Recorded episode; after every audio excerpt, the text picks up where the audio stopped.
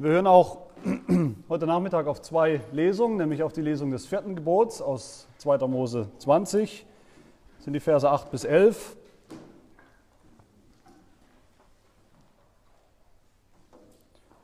Hört das Wort Gottes. Gedenke an den Sabbattag und heilige ihn. Sechs Tage sollst du arbeiten und alle deine Werke tun, aber am siebten Tag ist der Sabbat des Herrn, deines Gottes. Da sollst du kein Werk tun. Weder du, noch dein Sohn, noch deine Tochter, noch dein Knecht, noch deine Magd, noch dein Vieh, noch dein Fremdling, der innerhalb deiner Tore lebt. Denn in sechs Tagen hat der Herr Himmel und Erde gemacht und das Meer und alles, was darin ist, und er ruhte am siebten Tag. Darum hat der Herr den Sabbattag gesegnet und geheiligt. Und dazu die Frage 103 aus dem Heidelberger Katechismus, wo, wo, wir gefragt werden, was will Gott in diesem vierten Gebot? Und die Antwort, Gott will zum einen, dass das Predigtamt und die christliche Unterweisung erhalten bleiben und dass ich besonders am Feiertag zu der Gemeinde Gottes fleißig komme. Dort soll ich Gottes Wort lernen, die heiligen Sakramente gebrauchen, den Herrn öffentlich anrufen und christliche Almosen geben. Zum anderen soll ich an allen Tagen meines Lebens von meinen bösen Werken ablassen und den Herrn durch seinen Geist in mir wirken lassen. So fange ich den ewigen Sabbat schon in diesem Leben an.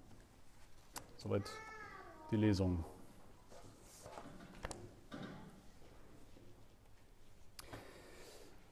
Das vierte Gebot. Das vierte Gebot ist vielleicht das umkämpfteste der zehn Gebote vielleicht das Einzige, das, das wirklich in seiner ganzen Bedeutung und ganzen Substanz umkämpft ist oder hinterfragt wird. Wenn wir hören, du sollst keine anderen Götter neben mir haben, dann sagen wir alle, ja, das ist irgendwie klar, das muss noch gültig sein. Wenn wir hören, du sollst den Namen Gottes nicht missbrauchen, du sollst Vater und Mutter ehren, du sollst nicht töten, du sollst nicht stehlen, du sollst nicht Ehe brechen, ich denke, bei all diesen Dingen, egal wie wir im Einzelnen die zehn Gebote verstehen und auslegen, dann nicken wir. Dann nickt die Christenheit noch, sagt, ja, irgendwie ist das ganz klar. Nicht so, komischerweise, wenn wir hören, Gedenke des Sabbattages, dass du ihn heiligst. Da geht es los mit endlosen Diskussionen über skurrile Ausnahmefälle, was man möglicherweise unbedingt am Sabbat Tag tun muss. Da geht es los mit Rechtfertigungen und Ausreden. Selbst interessanterweise oder skurrilerweise selbst anderweitig sehr gesetzliche Christen oder Kirchen oder Gemeinden pfeifen regelmäßig auf dieses vierte Gebot. Gehorsam gegenüber dem vierten Gebot ist wahrscheinlich im, im, im, Rahmen der Jüngerschaft, der Nachfolge Jesu, Gehorsam gegenüber dem vierten Gebot, vielleicht zusammen mit dem achten Gebot. Das achte Gebot nenne ich manchmal auch die Bekehrung der Geldbörse. Das fällt uns auch schwer. Aber das vierte zusammen mit dem achten ist wahrscheinlich das, was, wozu, wozu wir am längsten brauchen in der Nachfolge Jesu, bis wir das, die Notwendigkeit, den Sinn kapieren, wenn wir ehrlich sind. Leider unterscheidet uns das. Das unterscheidet uns sehr stark von früheren Generationen. Das unterscheidet uns von der alten Kirche, das unterscheidet uns von der Kirche der Reformation. Das sieht man, wenn man Berichte liest über die Kirche damals, was sieht man da sehr deutlich? Das fällt mir immer wieder auf, dass gerade das Leben der Christen damals gekennzeichnet war durch die Art und Weise oder dadurch, was sie am Sonntag getan haben oder nicht getan haben wie sie sich auch nach außen hin ausgesondert, abgesondert haben, ein Stück weit, durch die Sabbatheiligung gegenüber dem Rest der Welt, als Gegenkultur. Das sehen wir natürlich auch im Alten Testament schon. Der Sabbat im Alten Testament war ja überhaupt keine Kleinigkeit. Wir machen das manchmal sehr klein, aber der Sabbat war überhaupt keine Kleinigkeit, sondern das war ein, ein ganz wichtiger ähm, Dreh- und Angelpunkt des Lebens in Israel. Ein, ein wichtiger Rhythmus, ein Lebensstil, der das ganze religiöse und öffentliche Leben in Israel geprägt hat. Immer wieder ist die ganze Maschinerie des öffentlichen Lebens in Israel plötzlich zum Stehen gekommen am Sabbat. Ich weiß nicht, wer von euch ähm, einen Film, schon etwas älteren Film kennt, den Film Die Stunde des Siegers heißt er auf Deutsch, ein Film über den äh, den Sprinter, den Kurzstreckenläufer Eric Liddell, einen, einen Briten, einen Engländer. Liddell war Christ und er war lange britischer Meister im 100-Meter-Lauf. Sein Rekord über die 100 Meter wurde, wurde 35 Jahre lang nicht unterboten, also das heißt schon etwas. Und er hat sich qualifiziert 1924 für die Olympischen Spiele. Und viele Fachleute sagen, er hatte eine gute Chance auch auf einen Medaillenplatz. Und dann kam das große, ähm,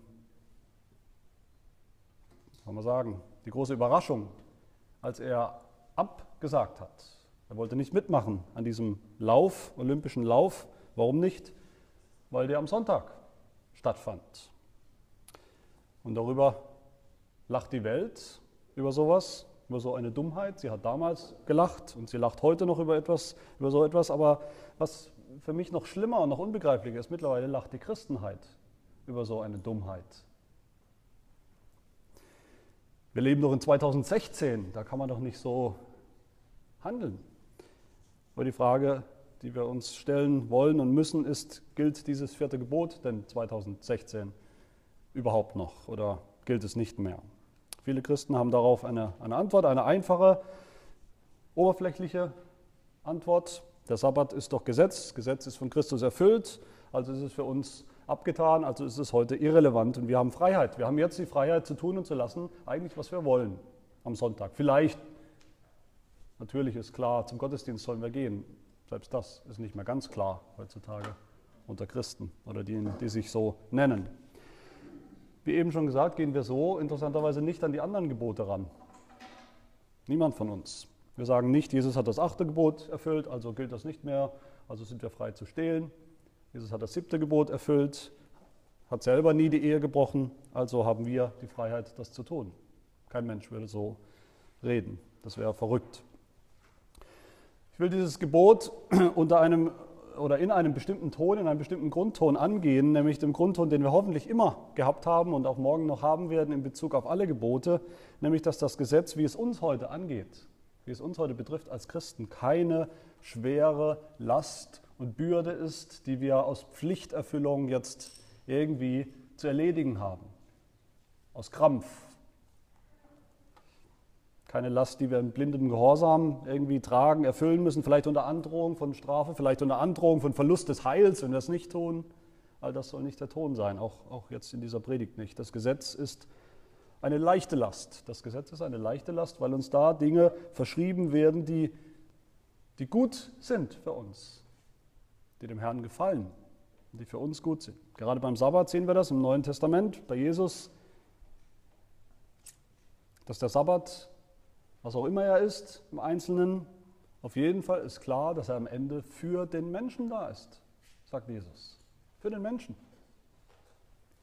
Er ist eine Freude, er soll es sein, er ist ein Privileg für Gläubige, etwas, das gut ist für uns, das gut ist für unsere Seele, für unser geistiges Leben.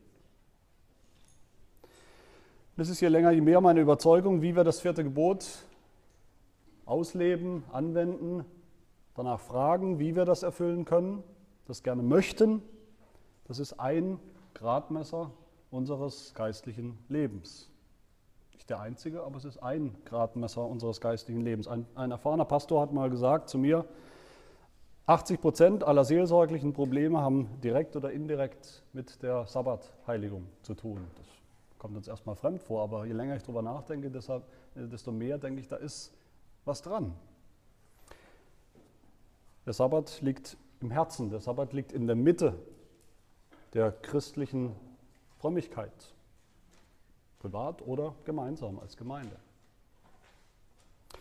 Bevor wir uns fragen können, welche Bedeutung der Sabbat für uns heute hat, müssen wir anschauen, uns anschauen, wie der Sabbat eigentlich entstanden ist und wie sich das entwickelt hat im Verlauf der Geschichte. Wie und wann hat das eigentlich angefangen mit dem Sabbat? Wie und wo wurde er von Gott eingesetzt? Das vierte Gebot, wie wir es auch gerade gehört haben in Exodus oder Deuteronomium, ist ja nicht das erste Mal, dass wir vom Sabbat hören. Das vierte Gebot lautet ja immerhin, gedenke des Sabbattages. Erinnere dich, da war ja noch was. Und gedenken und erinnern können wir uns nur an etwas, was schon bekannt ist, schon bekannt war in Israel. Und der Sabbat war schon bekannt in Israel. Der Sabbat begegnet uns schon am Anfang der Schrift im Zusammenhang mit dem Schöpfungsbericht. Genesis 2, heißt es, und Gott hatte am siebten Tag sein Werk vollendet, das er gemacht hatte, und er ruhte am siebten Tag von seinem ganzen Werk, das er gemacht hatte. Und Gott segnete den siebten Tag und heiligte ihn, denn an ihm ruhte er, wörtlich im Hebräischen, an ihm sabbatete er, machte Sabbat. An ihm machte Gott Sabbat von seinem ganzen Werk, das Gott schuf, als er es machte. Das heißt, Gott selber ist der Erste, Gott selber ist derjenige, der den Sabbat einsetzt und er ist der allererste, der ihn hält. Nach getanem Werk, nachdem alles vollendet war. Und das heißt, da sehen wir schon bei allen Diskussionen über den Sabbat, soll das unsere Grundlage sein, dass der Sabbat etwas ausdrückt schon vom Wesen Gottes. Wie das ganze Gesetz, auch der Sabbat drückt etwas aus vom Wesen Gottes, von seinem eigenen Charakter. Wenn wir den Sabbat halten, wir, dann ist das ein, ein Spiegelbild dessen, eine Reflexion dessen, was Gott selber als allererster getan hat. Der Rhythmus von Arbeit und Ruhe ist etwas, was Gott uns selber vorgelebt hat. Er, der in Wirklichkeit keine Ruhe gebraucht hat. Der Gott, der nie müde geworden ist, der auch nach seiner Schöpfung nicht erschöpft war. Ich denke, der Aspekt der bei Gottes Ruhe ist nicht so sehr, dass er Ruhe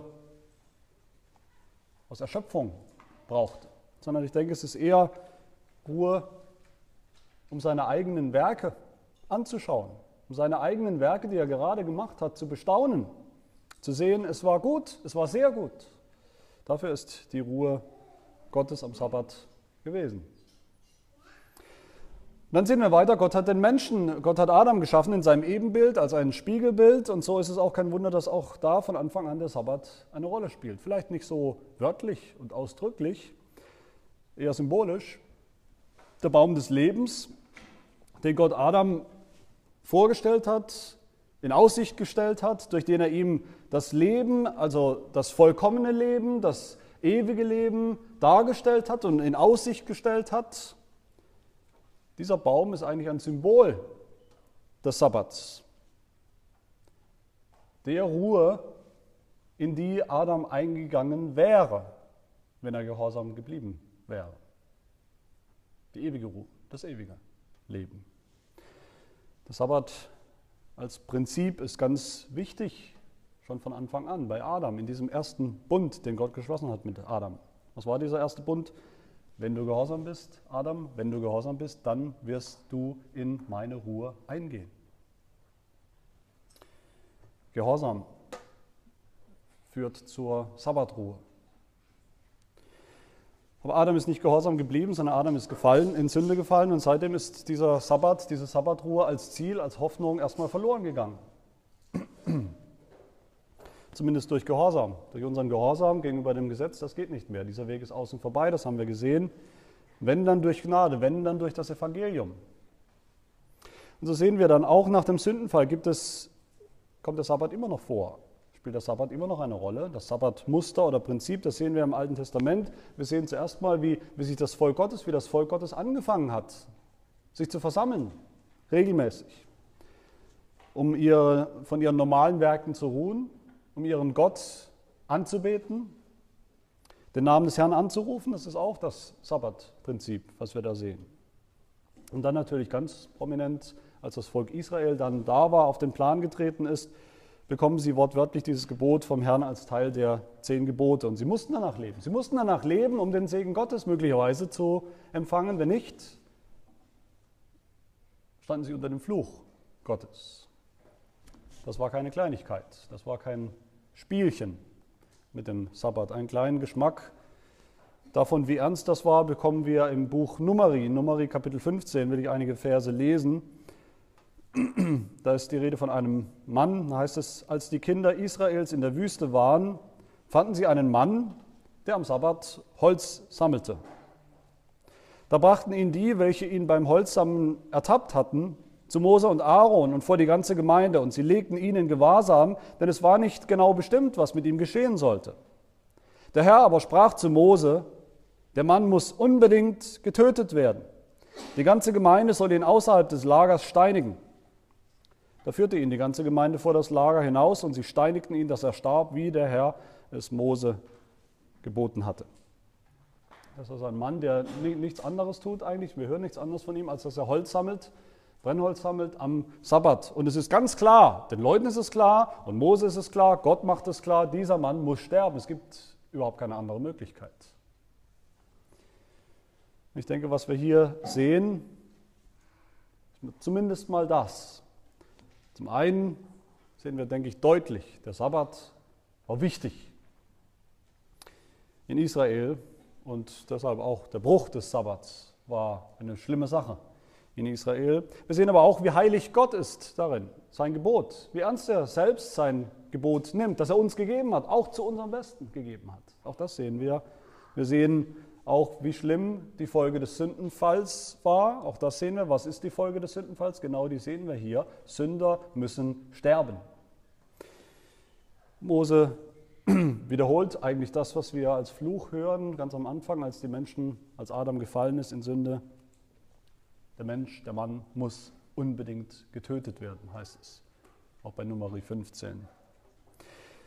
Aber ich denke, vor allem sehen wir, wenn wir so eine Geschichte hören, wie diese aus Nummer 15, sehen wir, und ich denke, das spüren wir auch, eine, eine unglaubliche Last, die unglaubliche Last des Gesetzes, wie es eben im Volk Israel galt, was für eine Last das war. Das Gesetz hat zur Sündenerkenntnis geführt, dass man, dass man gemerkt hat, oh, man, man sündigt und man bricht dieses Gesetz. Und es war eine riesige Last.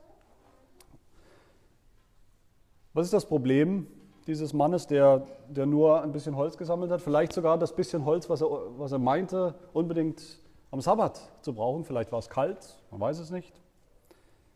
Sind es nicht genau solche Vorschriften, solche Gesetze, solche Abschnitte der Bibel, weshalb die Kritiker immer wieder sagen, was ist denn das für ein Gott, was ist denn das für ein Glaube, was ist denn das für ein, ein, ein Buch, was sowas gibt? Was ist das für ein Gott, der den Menschen alles Mögliche verbietet und wenn sie es dann brechen, dann müssen sie sofort aus dem Weg geräumt werden, getötet werden? Und ist das immer noch so? Steinigt ihr Christen vielleicht heute immer noch Leute in euren Gemeinden, wenn sie sündigen? Und die auch Christen dazu führen. Auch Christen reden so und sagen immer wieder, ich kann einfach nicht an diesen Gott glauben. Ich kann einfach nicht an den alttestamentlichen Gott glauben. Der Gott des Alten Testaments, der ist streng und böse. Der Gott des Neuen Testaments, der ist Liebe, lieb und nett und freundlich.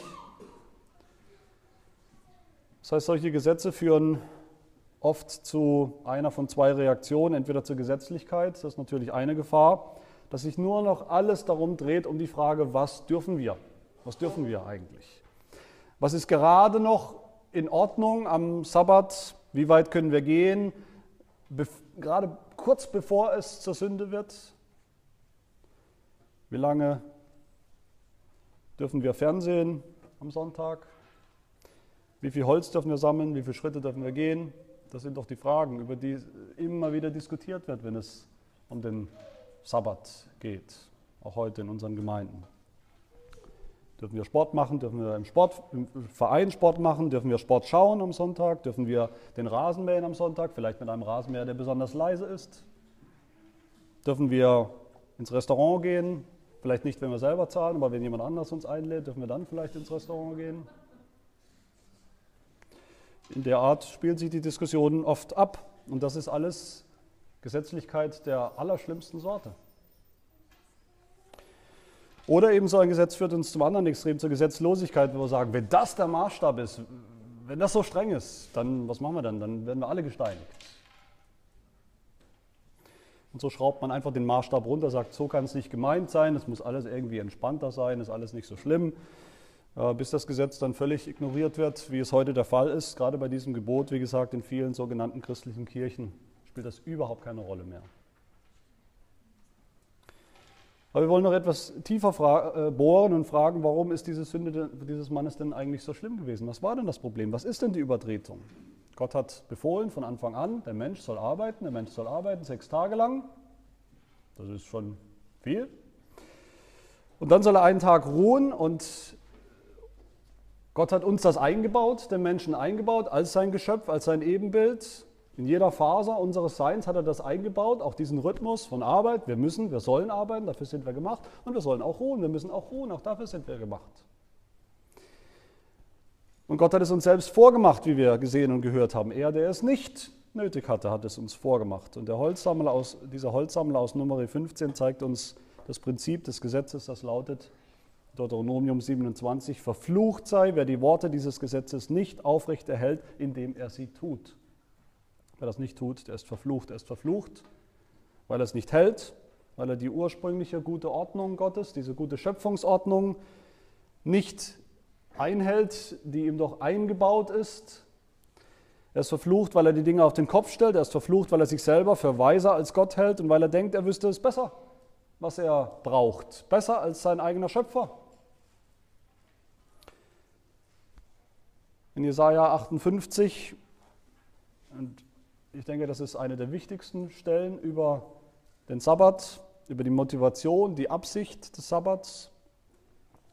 Da heißt es, wenn du am Sabbat deinen Fuß zurückhältst, dass du nicht an meinem heiligen Tag das tust, was dir gefällt. Wenn du den Sabbat deine Lust nennst und den heiligen Tag des Herrn ehrenwert, wenn du ihn ehrst, sodass du nicht deine Gänge erledigst und nicht dein Geschäft treibst, noch nichtige Worte redest, dann wirst du an dem Herrn deine Lust haben. Und ich will dich über die Höhen des Landes führen und dich speisen mit dem Erbe deines Vaters Jakob. Ja, der Mund des Herrn hat es verheißen. Darum geht es. Und um nichts anderes, ultimativ im Sabbatgebot. Genau darum geht es. Wer den Sabbat nicht hält, der hat keine Lust am Herrn. Dafür ist der Sabbat am Ende ein Gradmesser. Immer wieder war das der Streit zwischen Gott und seinem Volk, wo die Propheten immer wieder aufgetreten sind als Ankläger gegen das Volk, als Staatsanwälte Gottes und zum Volk gesagt haben, ihr habt die Sabbate Gottes nicht gehalten. Ihr brecht sie ständig. Und die seinen Sabbat nicht halten, sagt Gott, die werden auch nicht in seinen Sabbat kommen.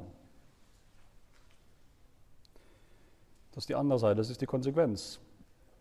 Und wir hören in der Bibel von einer ganzen Generation im Volk Gottes, von Israeliten nach dem Exodus. Die hatten nicht ihre Lust am Herrn. Die haben gemotzt und gemeckert. Die haben die Sabbate nicht gehalten.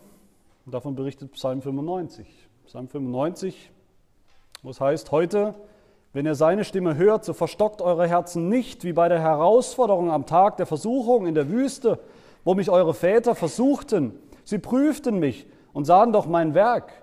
40 Jahre empfand ich Ekel vor diesem Geschlecht und ich sprach, sie sind ein Volk, das in seinem Herzen in die Irre geht. Und sie haben meine Wege nicht erkannt, so dass ich schwor in meinem Zorn, sie sollen nicht in meine Ruhe, in meinen Sabbat eingehen. Und so ist es auch gekommen. Gott hat dieses Volk, diese Generation auf die Wüstenwanderung geschickt, so lange, 40 Jahre, bis diese eine Generation im Großen und Ganzen ausgestorben war. Sie gestorben, bis sie tot waren, wie diese Holzsammler. Sie sind nicht eingegangen in die verheißene Ruhe. Und das, meine Lieben, ist dann der Hintergrund für das, was wir schon gehört haben aus Hebräer 4. Hebräer 3 sehen wir erstmal, wie, wie, wie Christus ver verglichen wird mit Mose, wie Christus viel besser ist, gar nicht zu vergleichen ist eigentlich mit Mose. Mose ist nur der Schatten, Christus ist die Wirklichkeit. Und dann heißt es in Hebräer 4, da wird dieser Psalm 95 aufgegriffen und es heißt so, lasst uns nun mit Furcht darauf bedacht sein, dass sich nicht etwa bei jemand von euch herausstellt, dass er zurückgeblieben ist, während doch die Verheißung zum Eingang in seine, in Gottes Ruhe noch besteht. Denn auch uns ist eine Heilsbotschaft verkündigt worden, gleich wie jenen damals. Aber das Wort der Verkündigung hat jenen nicht geholfen, weil es bei den Hörern damals nicht mit dem Glauben verbunden war. Denn wir, die wir gläubig geworden sind, gehen in die Ruhe ein, wie er gesagt hat, dass ich schwor in meinem Zorn, sie sollen nicht in meine Ruhe eingehen. Und doch waren die Werke seit Grundlegung der Welt beendigt. Denn er hat an einer Stelle von dem siebten Tag so gesprochen, und Gott ruhte am siebten Tag von allen seinen Werken. Und an dieser Stelle wiederum, sie sollen nicht in meine Ruhe eingehen. Da nun noch vorbehalten bleibt dass etliche in sie eingehen sollen oder werden. Und die, welche zuerst die Heilsbotschaft verkündigt worden ist, wegen ihres Unglaubens nicht eingegangen sind, so bestimmt er, so bestimmt Gott wiederum einen Tag, ein heute, indem er nach so langer Zeit durch David sagt, heute, wenn ihr seine Stimme hört, so verstockt eure Herzen nicht. Also bleibt dem Volk Gottes noch eine Sabbatruhe vorbehalten. Das ist mir wichtig, dass wir sehen, von Anfang an hat der Sabbat den Aspekt der Ruhe für das Volk Gottes, des Shaloms im besten Sinne, der Wohltat, ja des Heils. Der Sabbat ist ja nicht irgendetwas, sozusagen nichts mit dem Evangelium zu tun hat. Der Sabbat ist ein Bild des Shaloms, des Heils im besten und vollsten Sinn. Das bedeutet umgekehrt, ob und wie sehr die Gläubigen den Sabbat ernst nehmen und halten, das war immer schon ein Gradmesser dafür, wie sehr oder ob sie ihre Lust am Herrn haben. Ich denke, wir sehen mindestens fünf Ziele oder Wohltaten des Sabbats, wie Gott ihn uns gegeben hat. Wir sehen den Sabbat als Ruhe, als Erfrischung. Gott hat uns, wie ein guter Arzt, hat uns Gott Sabbatruhe verordnet zu unserem Besten und sein Volk hat sich dafür bedankt. Nein, sein Volk hat immer wieder dagegen rebelliert und gefragt, warum? Und muss ich wirklich? Ist es unbedingt nötig? Auch wir Christen reden so oft und es zeigt unsere Rebellion im Herzen. Sabbat ist eine geistliche Ruhe, und eine körperliche Ruhe. Wir sind eine Einheit von Leib und Seele. Das sehen wir schon im Schöpfungsbericht. Und dann ist der Sabbat uns gegeben als Tag der Anbetung. Das haben wir schon gesehen. Gott ist davon ausgegangen, immer schon, und das tut er auch heute, dass die Gläubigen sein Volk ihn jeden Tag anruft im Gebet, dass sein Volk jeden Tag ihn anbetet, dass sein Volk jeden Tag ihm Lieder singt auf Gottes Wort hört und so weiter. Damals wie heute. Aber damals wie heute. Wenn ich euch fragen würde, wenn ich durch die Reihen gehen würde, wenn ich fragen würde, wie gut, wie reichhaltig, wie, wie äh, erfüllt, wie, wie nachhaltig ist unser geistliches Wesen, geistliches Leben unter der Woche gewesen, letzte Woche oder die Woche davor. Ich denke, das führt schnell zu, zu einem schlechten Gewissen bei uns, bei mir auch. Und dafür ist der Sabbat da. Der Sabbat ist dafür da als Fixpunkt, als Fixpunkt für das Volk Gottes, als festen Rhythmus, wo das Volk Gottes zusammenkommt, um auf das Wort Gottes zu hören, um ermutigt zu werden von Gott durch sein Wort, um uns auch gegenseitig zu ermutigen, wie es im Hebräerbrief, Hebräer 10 heißt. Lasst uns aufeinander Acht geben, damit wir uns gegenseitig anspornen zur Liebe, zu guten Werken, indem wir unsere eigene Versammlung nicht verlassen wie es einige zu tun pflegen, sondern einander ermahnen und das umso mehr, als ihr den Tag herannahen seht. Und wann tun wir das? Wir tun das in, den, in unseren Versammlungen am Sabbat, in allererster Linie. Dann war der Sabbat von Anfang an ein Bundeszeichen. Das Volk Gottes ist ein heiliges Volk, es ist anders als die Welt, es ist ausgesondert, nicht sündlos, aber ausgesondert aus der Welt. Und das wird besonders deutlich im Sabbat, im Halten des Sabbats. Der Sabbat ist ein Zeichen, ein Zeichen für uns und ein Zeichen für andere in der Welt. Exodus 31 heißt es, rede du zu den Kindern Israels und sprich, haltet nur ja meine Sabbate, denn das ist ein Zeichen zwischen mir und euch für alle eure künftigen Geschlechter, damit ihr erkennt, dass ich der Herr bin, der euch heiligt. Und deshalb sollt ihr den Sabbat heiligen, weil er euch heilig ist. Wer ihn entheiligt, der soll unbedingt sterben. Wer an ihm eine Arbeit verrichtet, dessen Seele soll ausgerottet werden aus meinem Volk, weil er auf das Zeichen, ein Bundeszeichen, spuckt. Und der Sabbat ist dann auch ein Feiertag der Erlösung. Deuteronomium 5, Vers 15 heißt es, denn du sollst bedenken, dass du auch ein Knecht gewesen bist im Land Ägypten und dass der Herr dein Gott dich von dort herausgeführt hat mit mächtiger Hand und ausgestrecktem Arm. Darum hat dir der Herr dein Gott geboten, dass du den Sabbattag halten sollst. Warum sollen wir den Sabbat halten? Als, als Feier, als Feiertag unserer Erlösung. Wir Deutsche sind ja mehr oder weniger weltweit bekannt dafür, dass wir gut feiern können, dass wir wegen allem und keinem Grund feiern. Wir brauchen eigentlich überhaupt keinen Grund, um eine schöne Feier zu machen. Und ausgerechnet wir sollten feiern aus jedem erdenklichen Grund, aber nicht wegen unserer Erlösung, nicht an dem einen Tag in der Woche, den Gott uns dafür gegeben hat, weil wir, weil wir keine Zeit dafür haben, weil wir keine Lust darauf haben, weil es uns zu viel ist, zu viel abverlangt. Der Sabbat ist der von Gott verordnete Ruhetag, den wir begehen, begehen sollen, begehen dürfen, aus Freude über das empfangene Heil und als Bild für das Heil, was noch kommt. Wie ironisch ist es da, dass manche Leute ausgerechnet am Sonntag Urlaub machen wollen, Urlaub von Gott, wie man immer mal wieder hört. Wie der Mann eben, der Mann, der unbedingt am siebten Tag Holz holen musste, wo er doch sechs Tage hatte, um tonnenweise, wenn es sein muss, Holz zu sammeln. Aber es musste am siebten Tag sein. Sein Herz war rebellisch, sein Herz war rebellisch, wie es unseres oft ist, gegenüber dem Gebot Gottes. Der Sabbat ist eine Gelegenheit, Gott ganz praktisch zu zeigen, dass wir ihn lieben, dass wir ihn anbeten, auch mit unserer ganzen Zeit, so wie, wie wir einen Teil unseres Geldes, was Gott uns ja vorher gegeben hat, zurückgeben im Zehnt, im Opfer Gott zurückgeben aus Freude so dürfen wir auch einen Teil der Zeit, die Gott uns gegeben hat, zurückgeben an Gott, dem es sowieso gehört, dieser Tag. Joachim Daumer, ein, ein reformierter Theologe, sagt dazu, denke ich, sehr treffend. Er hat gesagt, wer immer sich selbst beherrschen, sein eigener Herr sein will, Herr seiner Zeit sein will, für den ist der Sonntag bzw. der Sabbat eine Störung, ein Durchkreuzen seiner Pläne. Das ist genau richtig. Wenn ich der Herr meiner eigenen Zeit sein will, dann ist es ein, etwas, was wir nicht vertragen, dass Gott von uns fordert. Einen Tag, der ihm gehört.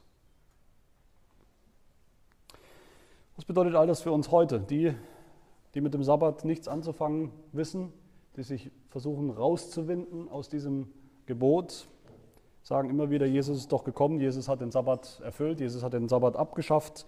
Das stimmt, Jesus kam zu erfüllen, aber Jesus kam nicht, um aus, aufzulösen, wie er selber gesagt hat, kam um zu erfüllen. Interessant. Was war immer wieder ein Kritikpunkt? Was haben die Leute immer wieder gesagt Jesus gegenüber? Wo, womit wurde er immer wieder bezichtigt? Er wurde immer wieder angeklagt, ein Sabbatbrecher zu sein. Jesus.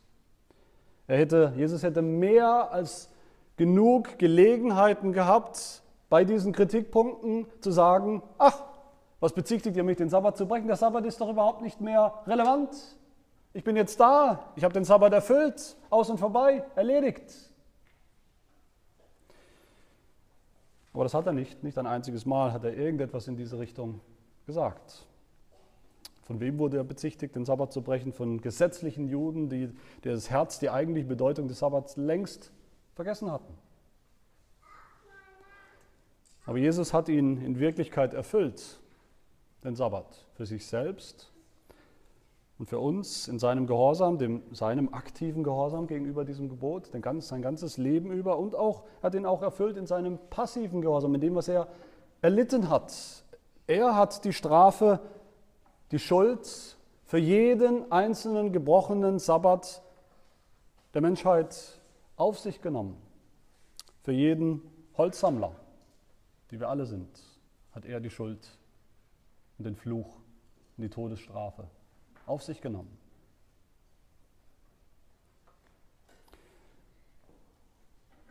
Wann und wie hat Jesus den Sabbat erfüllt?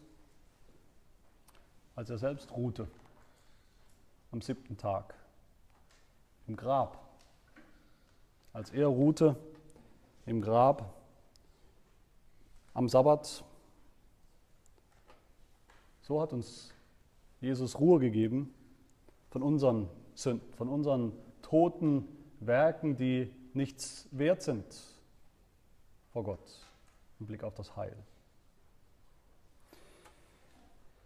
Das heißt, die konkrete Form, der Sabbat, der jüdische Sabbat, der siebte Tag der Woche, der Samstag ist das ja eigentlich. Das hat Christus erfüllt und auch abgeschafft, aber nicht das Prinzip. Und das ist auch der Grund, warum wir dann sehen, dass die neutestamentliche Gemeinde sich nach dem Tod Jesu, nach der Auferstehung Jesu eben nicht mehr sklavisch gehalten hat an diesen siebten Tag der Woche, eigentlich gar nicht mehr gehalten hat an diesen siebten Tag der Woche, sondern wann hat sich das Volk Gottes versammelt? Am ersten Tag der Woche, am Tag der Auferstehung Jesu, wie Gott am allerersten Tag das Licht geschaffen hat, als, wer sich erinnert an die Predigten auch über diesen, diesen Vers, das Licht als, als Erleuchtung, als Bild für das Heil. So hat Jesus Christus das Licht der Welt, das Licht des Heils gebracht, als er am, am Morgen des Sonntags auferstand auferstand, als die Sonne aufging, wie es in den Berichten der Evangelisten heißt, die Auferstehung am ersten Tag der Woche. Und so hat sich dann nach der Apostelgeschichte, da können wir es nachlesen, die Gemeinde versammelt zum Gottesdienst und zum Herrnmal versammelt, wann? Am ersten Tag der Woche. Wie wir das heute tun. Almosen sollen am ersten Tag der Woche gesammelt werden und in der Offenbarung 1, auch dazu werden wir kommen in der, in der nächsten Predigtreihe, so Gott will. Das ist kein Zufall, dass wir hören, dass Johannes am, im Geist des Herrn war, wann? Am Tag des Herrn, am ersten Tag der Woche. Das Westminster Bekenntnis, auch ein, ein wichtiges reformiertes Bekenntnis, fasst schön zusammen das, was sich geändert hat in Bezug auf den Sabbat und das, was bleibt, auch als Jesus gekommen ist. Da heißt es in Artikel 21, wie es in der Schöpfung begründet liegt, so hat Gott in seinem Wort einen der sieben Wochentage zum Ruhetag bestimmt, der für ihn heilig gehalten werden soll. Das ist ein ausdrückliches, sittliches und dauerhaftes Gebot. Wir erinnern uns an das Moralgesetz, das alle Menschen zu allen Zeiten bindet. Dieser Ruhetag war von Anbeginn der Welt bis zur Auferstehung Christi der letzte Tag der Woche. Nach der Auferstehung Christi ist er auf den ersten Tag der Woche verlegt worden. Er wird in der Schrift der Tag des Herrn genannt und soll als der christliche Feiertag bis ans Ende der Welt gehalten werden. Unser Gedenktag, unser christlicher Sabbat, wenn wir so wollen, ist nicht ein etwas, was nach hinten blickt, zurück in die Welt der Schatten blickt, sondern äh, auf die Befreiung aus der, aus der Sklaverei in Ägypten, sondern unser Festtag, unser Sabbat, unser Tag des Herrn ist ein Tag, der vorausschaut auf die endgültige Erlösung und Ruhe. Es ist ja sehr spannend und ich denke, auch das wird oft, oft übersehen. Direkt nach, der, nach dem bekannten Vers, nach dieser bekannten Aussage Jesu, Matthäus 11, nehmt auf euch mein Joch und lernt von mir, denn ich bin sanftmütig und von Herzen demütig, so werdet ihr Ruhe finden für eure Seelen. So werdet ihr Ruhe finden für eure Seelen. Was kommt direkt danach? Eine Diskussion über den Sabbat über, über das Ehrenraufen, dass die Jünger, seine Jünger, sich ein bisschen was zu essen geholt haben am Sabbat. Und Jesus sagt kurz danach, denn der Sohn des Menschen ist Herr auch über den Sabbat. Der Sabbat bleibt bestehen. Er ist für den Menschen und Jesus ist der Herr des Sabbats. Und jetzt ist der Sabbat eine, eine leichte Last, eine freudige Last. Durch Jesus Christus sind wir nicht mehr unter dem Gesetz, unter der Strafe des Gesetzes, unter dem Fluch des Gesetzes, sodass wir nicht mehr gesteinigt werden, wie der Holzhammer, Gott sei Dank. Aber für Jesus war der Sabbat immer wichtig und gültig. Er kam, um die ursprüngliche Ordnung wieder herzustellen und auch uns die Kraft zu geben, den Kern dieses Gebots wieder zu sehen und zu erfüllen ohne Todesangst und uns Anteil zu geben an der geistlichen Realität. Wir leben heute, oder wie leben wir heute, richtig im Licht des Sabbats, wie erfüllen wir ihn? Der Heidelberger sagt, wir haben das gelesen, Gott will zum einen, dass wir das Predigtamt und die christliche Unterweisung erhalten bleiben und dass ich besonders am Feiertag zu der Gemeinde Gottes fleißig komme. Dort soll ich Gottes Wort lernen die heiligen Sakramente gebrauchen, den Herrn öffentlich anrufen, christliche Almosen geben. Das ist ja praktisch. Gottesdienst, Predigt hören, lernen, das Wort Gottes lernen, besser kennenlernen, Sakramente, Gebete, Almosen. Aber das tun wir nicht äußerlich, nicht nur äußerlich. Das heißt weiter, zum anderen soll ich an allen Tagen meines Lebens von meinen bösen Werken ablassen und den Herrn durch seinen Geist in mir wirken lassen. Der Sabbat, Sabbat bedeutet eigentlich im Wort, vom Wort her, aufhören, ablassen, aufhören. Wir sollen aufhören, wir dürfen aufhören mit unseren blöden, halbfertigen, selbstgebackenen, sündhaften Werken, mit denen wir versuchen, Gott vielleicht zu beeindrucken und vielmehr zu glauben. Anfangen zu glauben an das vollbrachte Werk Christi. Darum geht es im Sabbat. Ich denke, der christliche Kalender, der spricht eigentlich deutlich, worum es geht. Der spricht deutlich vom Evangelium. Es geht am Ende um das Evangelium. Im Alten Testament unter dem Gesetz in Israel war die Reihenfolge zuerst Werke tun, genügend Werke tun. Und wenn es dann reicht, wenn man genug getan hat, wenn man genug gehorsam war, dann am Ende möglicherweise die Ruhe Gottes. Dann kommt die Ruhe. Seit Jesus Christus heißt es zuerst die Ruhe. Zuerst die Ruhe von unserer Sünde, von unseren sündhaften Werken, zuerst die Ruhe, die er geschaffen hat am ersten Tag der Woche. So fängt es an. Dann tun wir aus dieser Ruhe heraus, dann tun wir unsere Werke. Nicht um Gott zu beeindrucken, dann tun wir Werke der Dankbarkeit. Freudige, nicht verkrampfte, freudige Werke der Dankbarkeit. Ist das eine bedrückende Pflicht, von der dieses Gebot, von, von, von, von dem oder von der der Heidelberger Katechismus spricht, dass wir jede Woche einmal mindestens oder zweimal wie heute zum Gottesdienst kommen müssen, das Wort Gottes hören müssen, Sakramente gebrauchen müssen. Nicht für die wahren Gläubigen. Die Gläubigen sagen nicht, ah, muss ich wirklich. Es ist ein wunderbares Privileg, ein Geschenk, eine gute Medizin. Der christliche Sabbat ist das Prinzip, ist der, ist der Rhythmus des ganzen christlichen Lebens. Die Vorbereitung auf den Sonntag, die Freude am Sonntag, in allem, was Gott uns gibt am Sonntag, die Nachbereitung, dass wir noch drüber nachdenken, über die Predigt, über das, was wir gehört haben, gelernt haben. Das ist der Rhythmus des christlichen Lebens. Und das ist der Rhythmus, der dann als allerletztes, und damit schließe ich auch in das letzte einmündet, nämlich in den ewigen Sabbat eines Tages. Katechismus sagt, ich soll an allen Tagen meines Lebens von meinen bösen Werken ablassen und den Herrn durch seinen Geist in mir wirken lassen. So fange ich den ewigen Sabbat schon in diesem Leben an. Wer den, den zeitlichen, immer wiederkehrenden Sabbat, diesen Rhythmus von einem Ruhetag und sechs Arbeittagen nicht mag, wer kein echtes Interesse daran hat, wer sich nicht irgendwo freuen kann, dass der Sonntag, der Sabbat, der christliche Sabbat wiederkommt, für den habe ich eine wichtige Durchsage. Was ist der Himmel? Was ist der Himmel? Der Himmel ist ein ewiger Sabbat, eine ewige Sabbatruhe, die Erfüllung aller Sabbate in der Heilsgeschichte. Was sind unsere Gottesdienste? Unsere Gottesdienste sind ein, ein Vorgeschmack des himmlischen Gottesdienstes am ewigen Sabbat, am ewigen Tag des Herrn. Psalm 84 heißt es, wie lieblich sind deine Wohnungen, o Herr der Heerscharen. Meine Seele verlangte und sehnte sich nach den Vorhöfen des Herrn. Nun jubeln mein Herz und mein Leib dem lebendigen Gott zu. Das sind unsere Gottesdienste. Sie sind nur, aber immerhin Vorhöfe des himmlischen Gottesdienstes. Unsere Sabbate sind Vorgeschmack, Vorgeschmack oder Vorgeschmäcker des himmlischen Sabbats. Und wer hier in diesem Leben niemals auf den Geschmack des christlichen Sabbats kommt, der wird es auch nicht nach diesem Leben. J.C. Ryle schreibt in einem, in einem denke ich, lesenswerten Büchlein, das heißt Gedanken für junge Männer.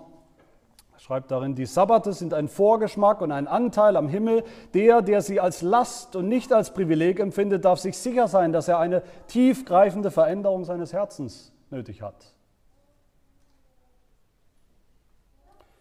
Diese Perspektive der Ewigkeit, des ewigen Sabbats, der auf uns zukommt, nachdem wir uns sehnen, unsere Haltung gegenüber dem Sabbat ist ein Ausdruck der Sehnsucht nach dem Himmel. Und nichts weniger als das. Und das wiederum ändert dann auch, wie wir leben in dieser Zeit, im Licht der Ewigkeit. Deshalb fangen wir an, an allen Tagen, von unseren bösen, sündhaften Werken abzulassen, aufzuhören, je länger, je mehr. Hebräer 4, also bleibt uns, also bleibt dem Volk Gottes noch eine Sabbatruhe vorbehalten. Sie bleibt uns noch vorbehalten. Sie steht in Aussicht. Sie steht da. Sie ist unsere Hoffnung. Gott hat es versprochen. Denn wer in seine Ruhe eingegangen ist, der ruht auch selbst von seinen Werken gleich wie Gott, von den Seinen. So wollen wir denn eifrig bestrebt sein, in jene Ruhe, in jeden Sabbat einzugehen. Wir wollen das einüben, an jedem Sabbat und an jedem Tag unseres Lebens. Amen. Wir wollen beten. Herr, wir bekennen, dass wir oft kalt sind, wenn wir deine Stimme hören. Dass wir oft kalt sind, wenn wir deine Stimme, die Stimme des Gesetzes hören, dass wir unsere Herzen oft verstocken, verstockt haben und noch immer verstocken. Dass wir nicht hören wollen, dass wir nicht gehorchen wollen. Wir murren, wir rebellieren gegen dich und dein Gebot, finden Ausreden.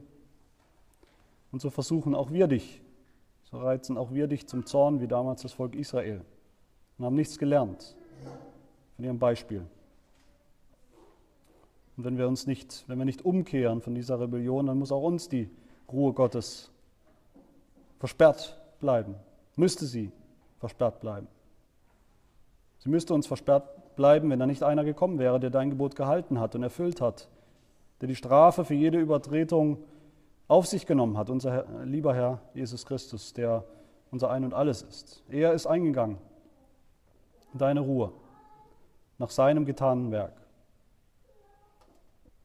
Und dieses Werk, das er vollbracht hat, gilt auch für uns. Es gilt auch für uns im Glauben.